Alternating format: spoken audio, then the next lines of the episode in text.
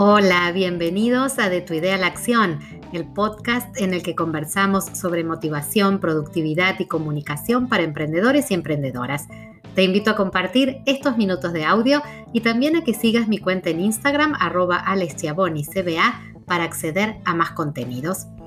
Hoy hablamos de networking y alianzas, networking y alianzas para todo el mundo.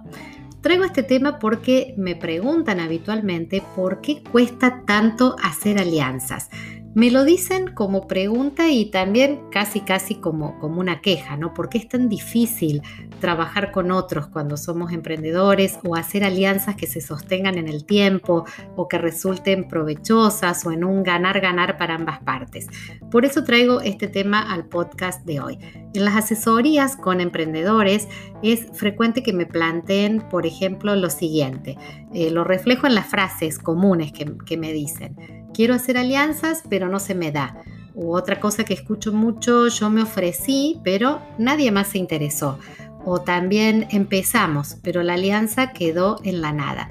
Quizás te reconoces en algunas de estas frases, puede suceder, ¿no? Que, algunas de estas frases te representen.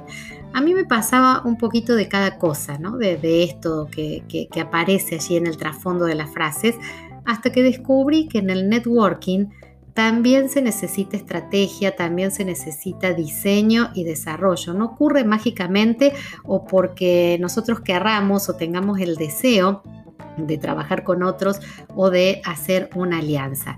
Requiere estrategia, diseño y desarrollo, como te decía recién. ¿Cómo podés entonces ser más efectivo en tu networking para que finalmente eh, ese trabajo con otros arroje un resultado positivo?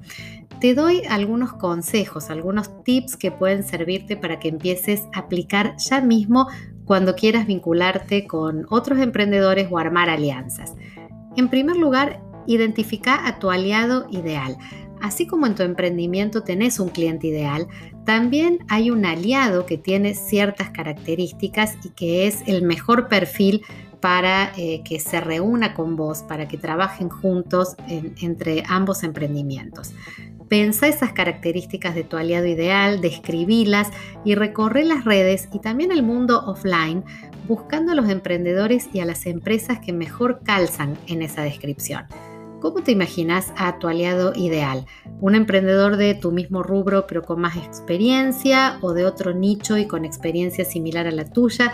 Hacete estas y otras preguntas para describirlo lo mejor posible.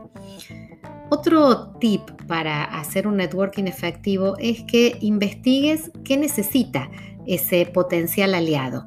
No vayas a la alianza a ciegas, como si fuera una cita ciegas. Prepárate para conocer qué necesita tu aliado, cuáles son sus intereses, cuáles son sus preocupaciones, hacia dónde se proyecta, cuáles son quizás hasta sus planes a futuro. No es lo mismo vincularse con un equipo de trabajo que con un emprendedor individual. Seguramente sus intereses, sus necesidades, su proyección a futuro van a ser otras, así que es necesario que una vez que has identificado quién es tu aliado ideal, no vayas a ciegas a esa propuesta de alianza, sino que investigues un poquito en dónde está parado, qué está haciendo y hacia dónde se proyecta.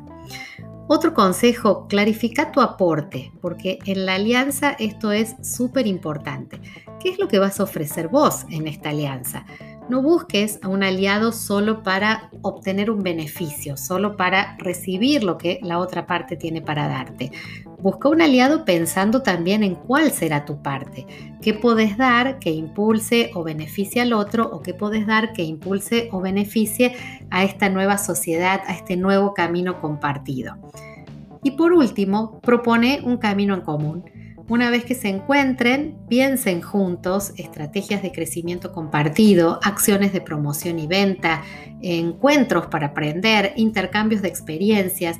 Aquí la generosidad y la apertura son fundamentales.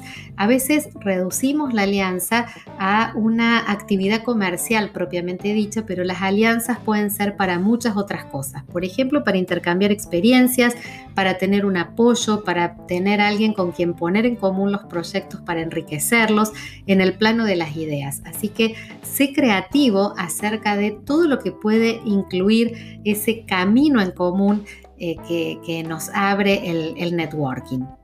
Y por supuesto, disfruta de los nuevos comienzos. Deja que la alianza vaya encontrando su ritmo y su duración. No te impongas una alianza por un tiempo prolongado. Es preferible acotar el alcance de ese acuerdo y ver cómo funciona. No está mal que se unan, por ejemplo, para un proyecto puntual que tenga una fecha clara de inicio y de fin y que luego puedas renovar la alianza o dar por finalizada esta, esta alianza, este trabajo en networking e iniciar otro. En las asesorías trabajamos habitualmente tu perfil para que puedas potenciar las alianzas y afinar también ese radar en la búsqueda de nuevos aliados. Si necesitas apoyo para lograrlo, aquí estoy.